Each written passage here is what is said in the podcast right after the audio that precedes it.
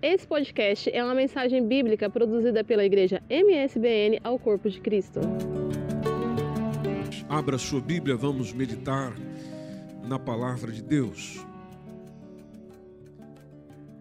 Na Epístola aos Hebreus, capítulo 3.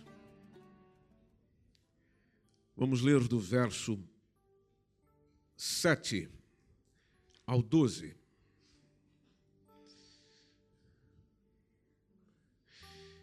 Hebreus capítulo 3, versículo 7 ao 12.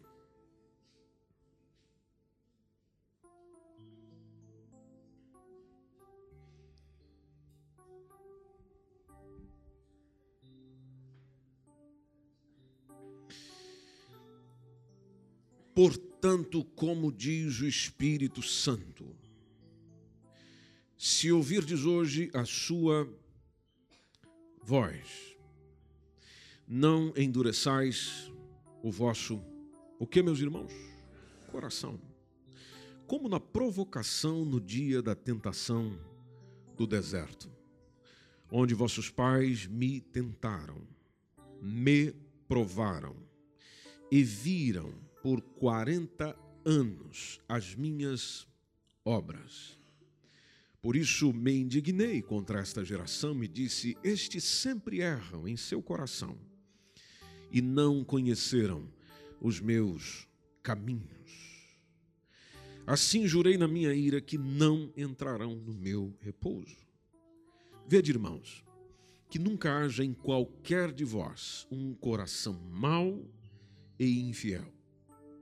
Coração mau e infiel, para se apartar do Deus vivo. Talvez você já tenha ouvido falar do avivamento na rua Azusa. Avivamento na rua Azusa, segundo a história, foi a, a centelha que espalhou o Pentecostes por todas as regiões do seu tempo, dos seus dias. Há um historiador por nome Valdez que diz inclusive, ele testemunhou muitas, eh, muita movimentação daquele avivamento da Rua Azusa, segundo a sua afirmação, ele diz que muitas vezes, segundo Valdez, vinham ondas de glória sobre a sala de espera onde o povo estava. E segundo ele, o povo bradava em oração de gratidão ou louvores quando recebia o batismo no Espírito Santo. E segundo Valdez, ele diz que era comum o culto, por exemplo, passar da meia-noite e entrar até nas primeiras horas da manhã. Testemunhas oculares que viram isso, contemplaram isso, elas diziam que havia dúzias de bengalas, ataduras, muletas e até cachimbos que eram postos numa enfileirados junto às paredes do galpão onde os irmãos se reuniam. Muitas pessoas, conforme aqueles que acompanharam esse tempo e testemunham sobre isso. Diz que as pessoas falavam em línguas e que às vezes também havia uma espécie daquilo que eles chamam de santo silêncio que ia vindo sobre o lugar. E logo após esse silêncio tinha um, um, um, coro, conforme eles definem, um coro de oração em línguas desconhecidas pelos cristãos. Um movimento muito semelhante e que segue precisamente as mesmas linhas, conforme nós lemos em Atos capítulo 2 tudo aquilo que acontece em Atos capítulo 2, na vinda do Espírito Santo sobre os discípulos de Jesus. E quando ele vem, ele batiza as pessoas que ali estavam com o Espírito Santo. E elas começam a falar noutras línguas, conforme o Espírito Santo lhes concedia que falassem, fica evidente que a intenção do Espírito Santo, ou o desejo do Espírito Santo, conforme as próprias palavras de Jesus. Em Atos capítulo 1, versículo 8, é justamente trazer poder, autoridade. Tanto que Jesus disse: Mas recebereis poder, virtude, daquilo que há de vir sobre vós. E posteriormente, com este poder, com esta virtude, ser-me-eis testemunhas. E Jesus especifica a área geográfica, e assim aconteceu. Pois bem, estudar e pensar sobre a pessoa do Espírito Santo que promoveu tudo isso é algo maravilhoso. E quando nós vamos para a palavra de Deus, existem algumas condições que a Bíblia exige para que o crente seja cheio do poder, seja cheio do Espírito Santo. Às vezes você se assusta na sua vida, precisamente a sua caminhada espiritual, ser de alto, altos e baixos. Há dias onde você se sente muito bem, cheio dele. Há dias onde parece que estás vazio dele. Talvez seja propício nesta noite nós relembrarmos aquilo que a palavra de Deus diz, que nós não devemos fazer para que o Espírito Santo não nos abandone, não nos deixe ou vá embora.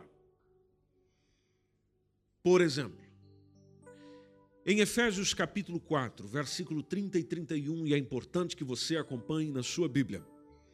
O apóstolo Paulo diz: que é possível entristecer o Espírito Santo. Às vezes, até a sua tristeza entristece o Espírito Santo. Aliás, a causa da sua tristeza pode ser tristeza do Espírito Santo. Se você observar o texto, o apóstolo Paulo diz: não entristeçais o Espírito Santo de Deus. E ele especifica: No qual estáis selados para o dia da redenção. Ele é o selo. Versículo de número 31. Toda amargura, isso diz o que entristece o Espírito Santo. Amargura.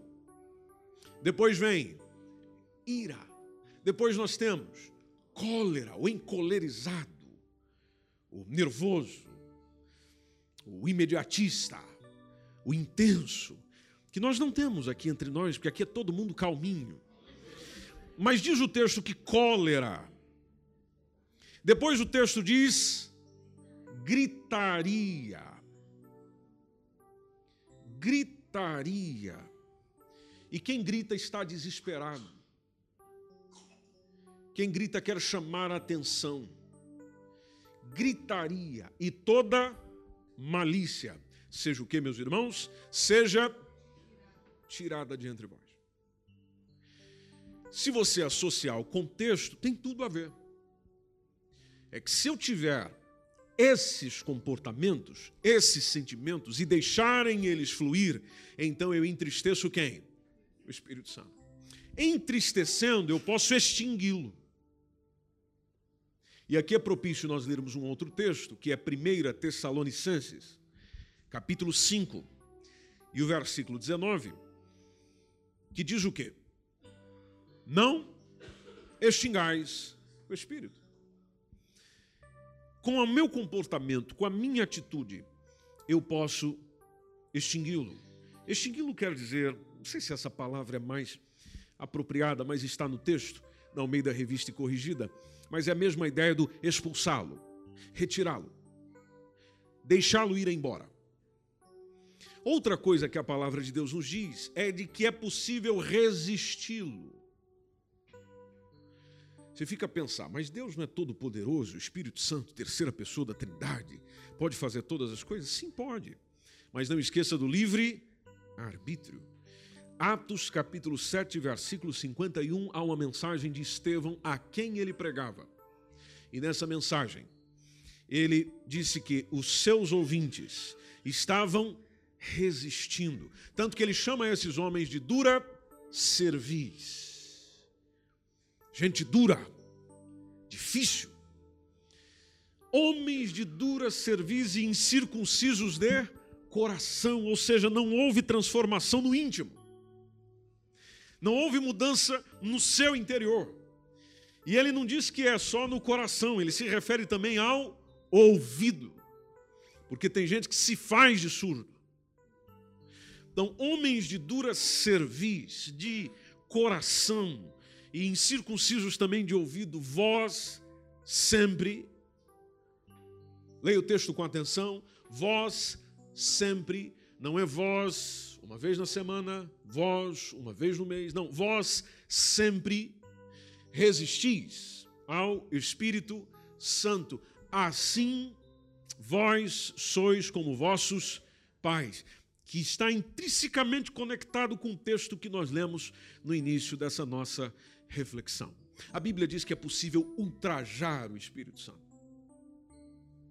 Hebreus capítulo 10 e o versículo 29. Vamos ler esse texto, que ele é importante.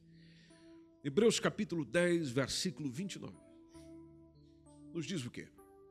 De quanto maior castigo cuidais vós, será julgado merecedor aquele que pisar o Filho de Deus e tiver por profano sangue do testamento com que foi santificado, e fizer agravo ao Espírito, e veja que o Espírito está em letra maiúscula, ao Espírito da graça.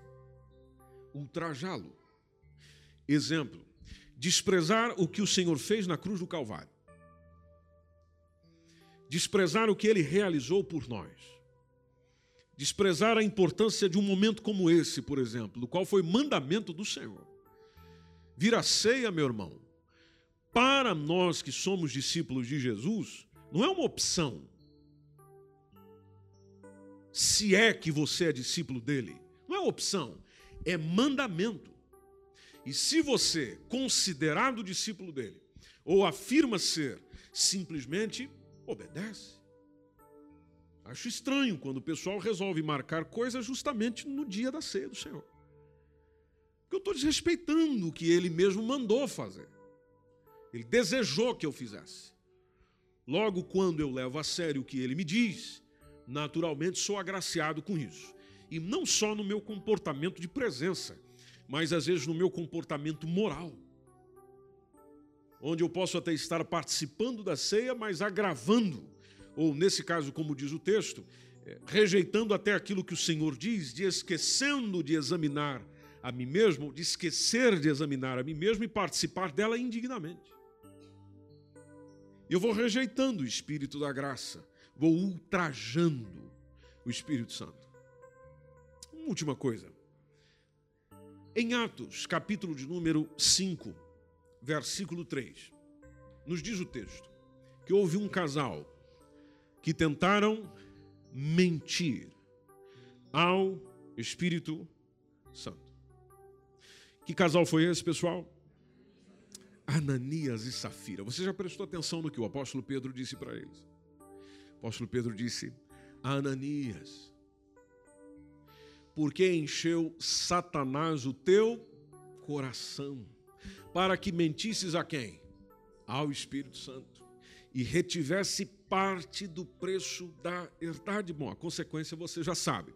Eles foram mortos imediatamente. Qualquer um desses pecados que nós lemos, ele vai desabilitando a plenitude do Espírito de Cristo em mim. Eu vou sendo prejudicado com isso. Por isso que existem as proibições contra essas essas, é, essas transgressões que naturalmente vai sugerindo a nós que pelos nossos atos e pela nossa natureza pecaminosa é possível sim ofender o Espírito Santo. Ofendendo o Espírito Santo, a obra do Espírito em mim fica deficiente. Se a obra do Espírito ficar em mim ineficiente, a única coisa que vai aflorar são as obras da carne e não o fruto do Espírito. Logo, a sua vida é um terror. Logo você não consegue ter nada de paz no seu coração, você é um inquieto. Você não consegue ter domínio próprio, inclusive sobre a tua língua. Você não consegue olhar para os outros com benignidade. Não consegue olhar para os outros com bondade. Não consegue desfrutar nem de amor no teu coração. Por quê? Porque simplesmente vamos rejeitando o Espírito Santo. pecados contra o Espírito Santo, que são elencados na palavra do Senhor, que consistem em palavras, porque as minhas palavras podem entristecê-lo, atitudes, as minhas atitudes tanto podem entristecê-lo quanto mandá-lo para longe, e os meus atos. Entre os pecados por palavra, acha-se afrontas verbais, blasfêmias, atitudes que vão sendo como resistência ao Espírito Santo, a recusa. Preste atenção nisso. Quando você se recusa a cumprir a vontade de Deus, você está dizendo não ao Espírito Santo. Simplesmente isso. Quando eu sei o que Deus quer, mas eu digo não e opto pelo contrário, eu estou recusando a mensagem que vem sendo ministrada pelo próprio Espírito Santo. Nós nos tornamos como aqueles do qual Estevão direcionou a sua pregação, gente de dura cerviz, incircuncisos de coração, incircuncisos de ouvido, que estamos sempre resistindo ao Espírito Santo. E o que é resistir ao Espírito Santo? É recusar. Quando eu recuso de forma consciente a vontade que é transmitida pelo Espírito Santo mediante a palavra de Deus. Quando eu sei o que a palavra de Deus diz, mas eu vou pelo caminho oposto, estou resistindo. O sentido, inclusive, do texto bíblico, onde nós lemos, o verbo resistir, que foi usado por Estevão no original, vai além de uma mera resistência. Interessante isso. Significa lutar contra, lutar com agonia, cair em cima. Que foi exatamente o que o povo de Israel fez. E até hoje o povo de Israel está a sofrer as consequências disso. Conforme disse o próprio apóstolo Paulo em 1 Tessalonicenses, capítulo 2, versículo 15 e 16. O que seria o agravo ao Espírito Santo? Bom, se a gente olhar para o povo de Israel, eles estavam acostumados com o culto levítico, e, e, e não só para o povo de Israel, mas para a igreja, a igreja do tempo do qual esse texto inicial foi escrito, e como eles estavam, os hebreus, acostumados, adaptados ao culto levítico, eles começaram, dentro da sua profissão de fé cristã, sofrer uma perseguição por causa do evangelho. Aí, lá no contexto de Hebreus que a gente leu, os cristãos que eram de origem judaica começaram simplesmente a deixar o evangelho abandoná-lo, a deixar aquilo que se chamava de igreja do Senhor. E eles voltam ao judaísmo que era centrado no templo em Jerusalém. Por isso que em Hebreus 10 e 29, eles são incisivamente exortados ao quê? De quanto maior castigo, conforme o texto a gente leu, de quanto maior castigo cuidais vós ser julgado merecedor aquele que pisa o Filho de Deus. Conheceu a essência do Evangelho, conheceu o Senhor, sabe o que é bom, sabe o que é melhor, mas rejeita deliberadamente, pisando o Filho de Deus, pisando o sangue da aliança, agravando o Espírito Santo. O que seria entristecer o Espírito Santo? Se voltarmos na Epístola aos Efésios, lá Paulo está a dizer, Efésios 4, 30 e 31. Não entristeçais o Espírito Santo de Deus. O vocábulo original aqui tem a ver com agravo, com dor, com aflição, com angústia. Então, diante dessa recomendação do apóstolo Paulo, inclusive tem um teólogo que diz que o espírito que faz os homens experimentarem a verdade, ele é envergonhado quando os santos mentem uns para os outros e têm conversas vãs, porque você percebeu no versículo 31 que é aquilo que eu falo, que está na referência justamente da malícia, deve ser tirada de entre vós. E o que, que pode entristecer ainda o Espírito Santo? Há um comentarista por nome Matthew Henry, ele responde que quando nós conversamos uma conversação ou temos com outro uma conversação maligna, uma conversação corrupta, uma conversação que estimula os desejos pecaminosos, a luxúria, então eu estou contristando ou entristecendo o Espírito Santo. Quando eu desprezo a vontade divina, eu estou entristecendo o Espírito Santo. Quando eu sigo os meus desejos e ambições, eu estou a entristecer o Espírito Santo. Quando eu não reverencio a presença de Deus manifesta e ignoro a sua voz, quando eu não busco a sua vontade, quando eu não busco a sua direção, então naturalmente eu entristeço o Espírito Santo. Mentir ao Espírito Santo está categoricamente exemplificado no texto que nós lemos. O sentido da palavra mentira, em Atos capítulo 5, versículo 3, o termo original corresponde a contar uma falsidade como se fosse verdade. Contar uma falsidade como se fosse verdade. Ananias e Safira certamente ensaiaram aquela mentira, porque os dois tiveram o mesmo discurso.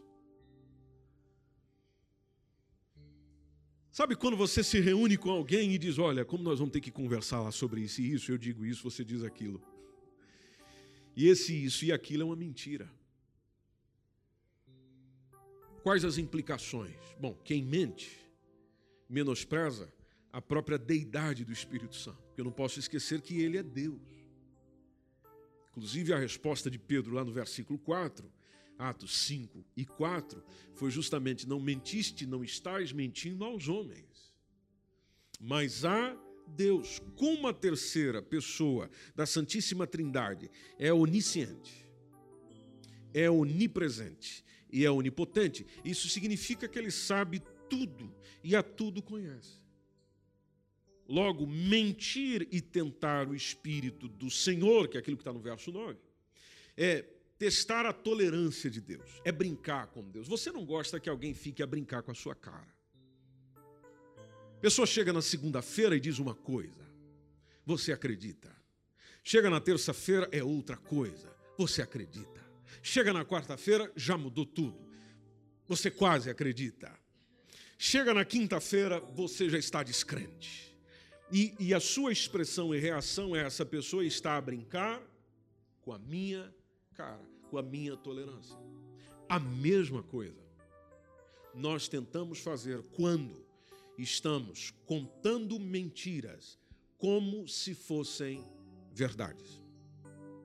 Entristecemos, mentimos ao Espírito Santo.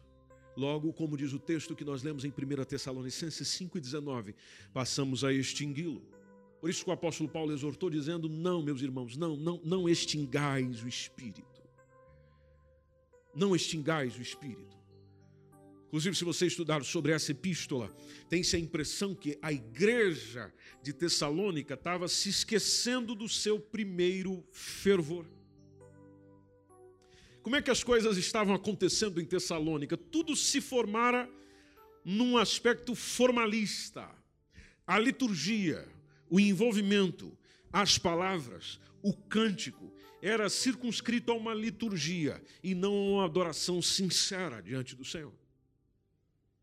Se, por um lado, nós, e vocês sabem que nós em Oeiras já aprendemos muito sobre isso, se nós aqui, por exemplo, não podemos e não devemos concordar com meninices, concordar com fanatismo, comportamentos do qual não justificam a ação do Espírito Santo na vida da pessoa, mas também nós não haveremos de nos conformar ao mero ritualismo. É necessário haver um equilíbrio nisso tudo. E o equilíbrio quem traz é o próprio Espírito Santo, por meio da sua palavra.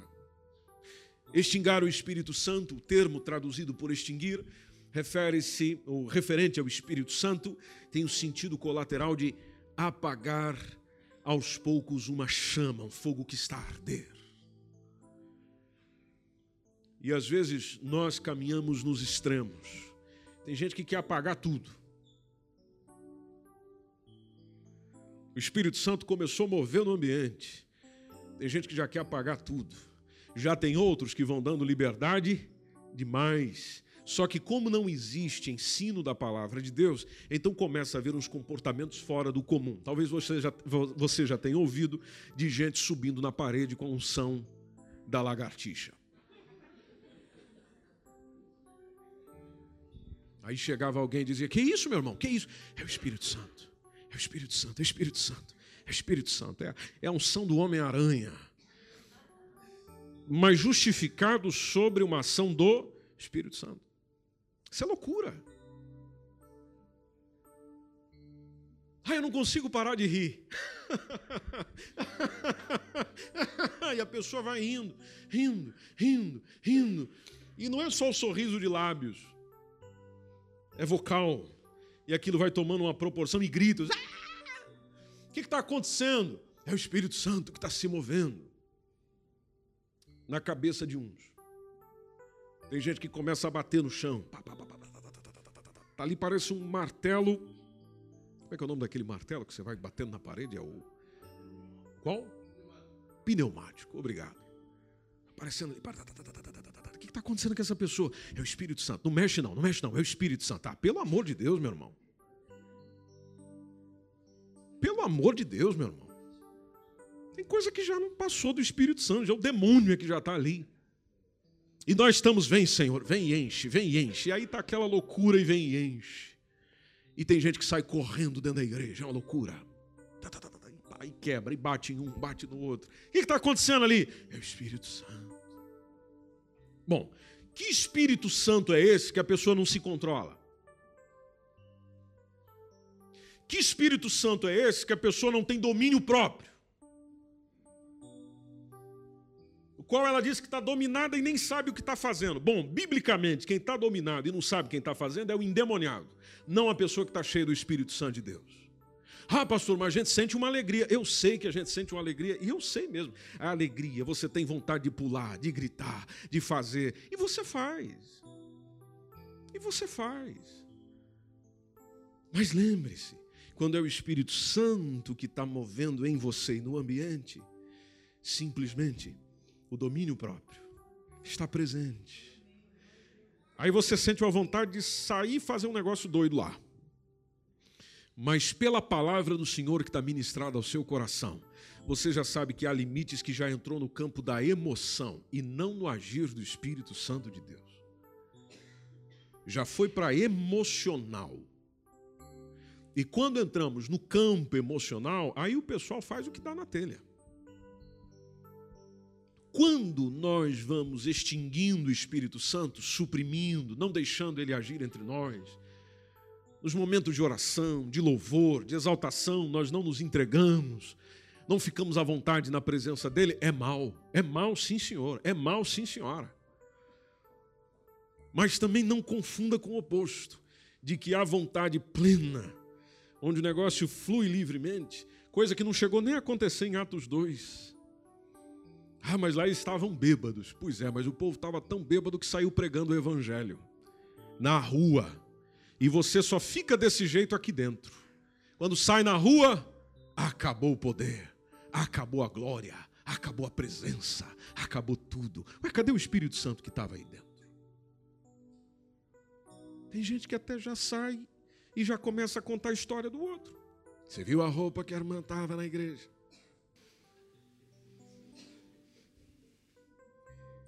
Você viu que o pastor, você viu o que, que está acontecendo? Que Espírito Santo que você teve? Que Espírito Santo que está habitando aí? Então não é ele. É tudo emocional, tudo carnal. E é esse extremo que nós temos que evitar. Mas sempre lembrando, não podemos extinguir o Espírito Santo. Dá para dar um toquezinho no seu irmão e dizer: irmão, irmã, nós não podemos extinguir o Espírito Santo. Oh, aleluia. Aleluia. Você já deve ter ouvido falar do pecado que não tem perdão, que é chamado de blasfema, ou blasfêmia, melhor dizendo, contra o Espírito Santo. Se você ver lá em Mateus, capítulo 12, é preciso entender o contexto para ver o que é blasfêmia e o que não é. encontrava-se o Senhor Jesus numa sinagoga em Cafarnaum, que justamente era a sua cidade. E quando lhe trouxeram um endemoniado que estava cego e mudo, endemoniado cego e mudo. Isso já diz para você que tem muita gente que está doente, não por uma questão física, mas por uma questão espiritual. Amém, gente? Espiritual. Trouxeram para Jesus um endemoniado cego e mudo. Aí Jesus, se compadecendo dele, libertou o homem possesso.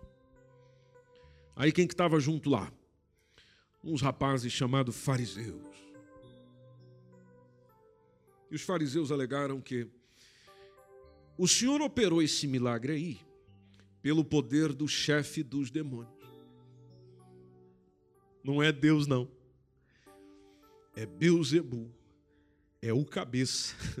É o principal. É o grandão. Olharam para Jesus e disseram para ele: Você está endemoniado, você está possesso. É por isso que você curou o outro. Pode um negócio desse?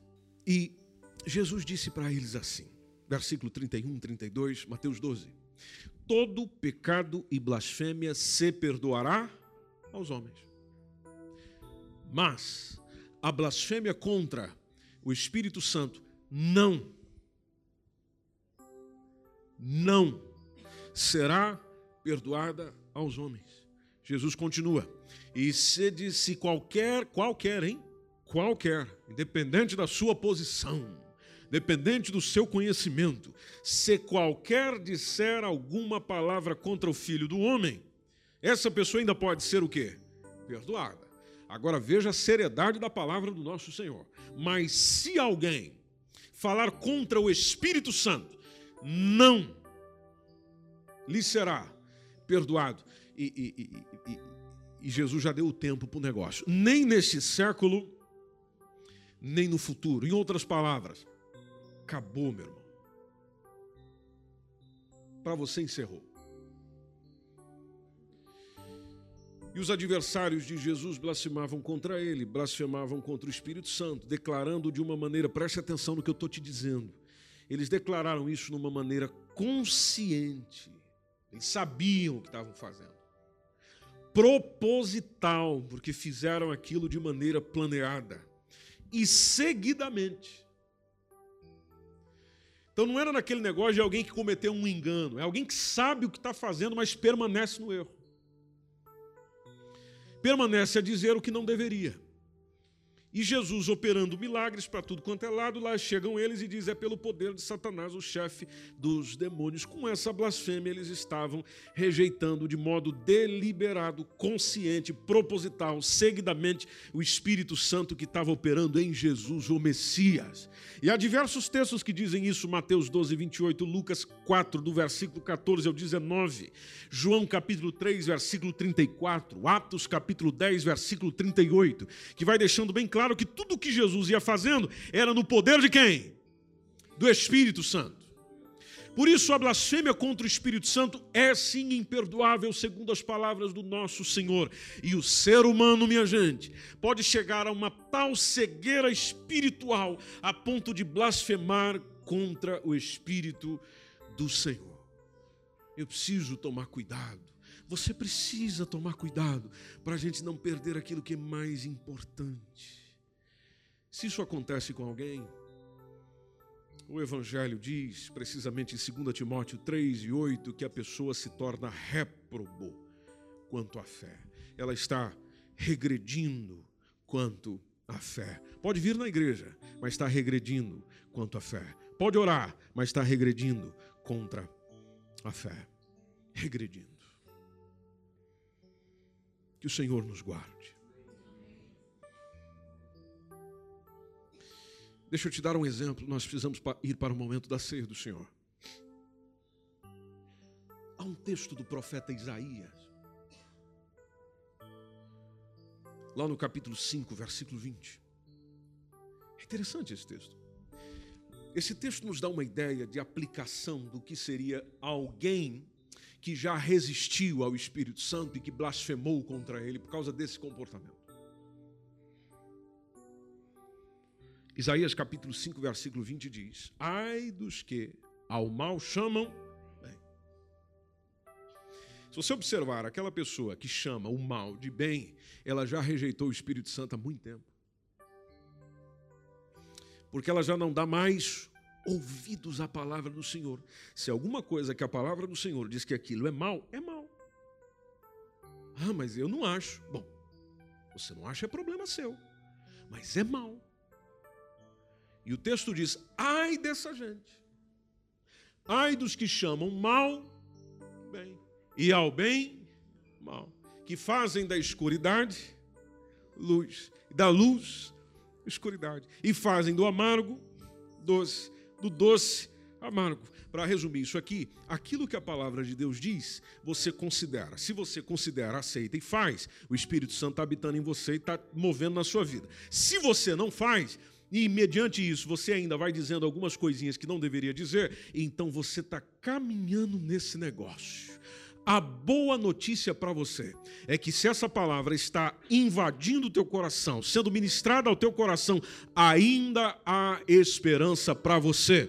O Espírito Santo comunica ao teu coração, convencendo-nos do nosso pecado, convencendo-nos, como disse Jesus em João 16, do 7 ao 11, quando ele fala sobre o ministério do Espírito Santo, convencendo-nos da justiça, convencendo-nos do juízo e diz até o Romanos 8, 26 e 27 que ele intercede por nós.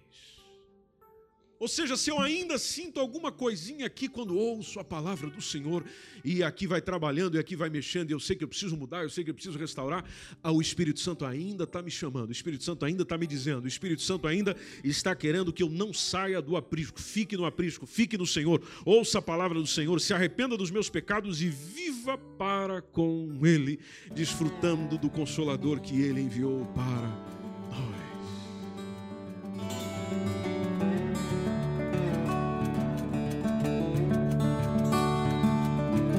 Esse foi mais um podcast, uma mensagem bíblica produzida pelo MSBN Oeiras. Siga-nos nas nossas redes sociais, Facebook e Instagram. Subscreva o podcast Igreja MSBN e também o nosso canal no YouTube. E ainda saiba mais em msbnportugal.com.